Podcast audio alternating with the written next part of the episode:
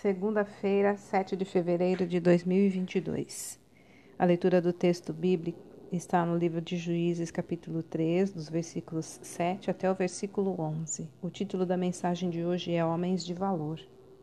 Quando Israel estava para entrar na terra prometida, apenas dois dos espiões mandados por Moisés para explorar o território a ser conquistado demonstraram fé incondicional no poder de Deus. Foi Josué e Caleb.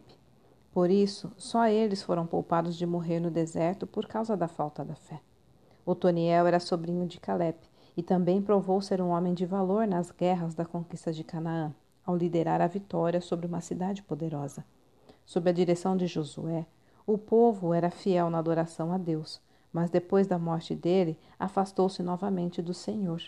Agora estavam em dificuldades. Deus permitira que os hebreus fossem escravizados pelo rei da Mesopotâmia. Por isso, clamaram a Deus por socorro, que veio então na pessoa de Otoniel. Um homem de valor tem seu passado que o recomenda.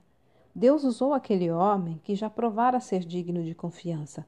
Ele recebeu o Espírito do Senhor, o que comprova que Deus o escolhera e estava ao lado dele. Um homem valoroso promove a paz. Enquanto Otoniel viveu, a paz reinou. Sua presença era respeitada.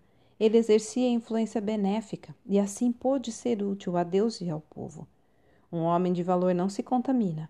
Israel tinha se deixado levar pela idolatria dos cananeus, os povos nativos que deveriam ter sido aniquilados na conquista, mas foram poupados.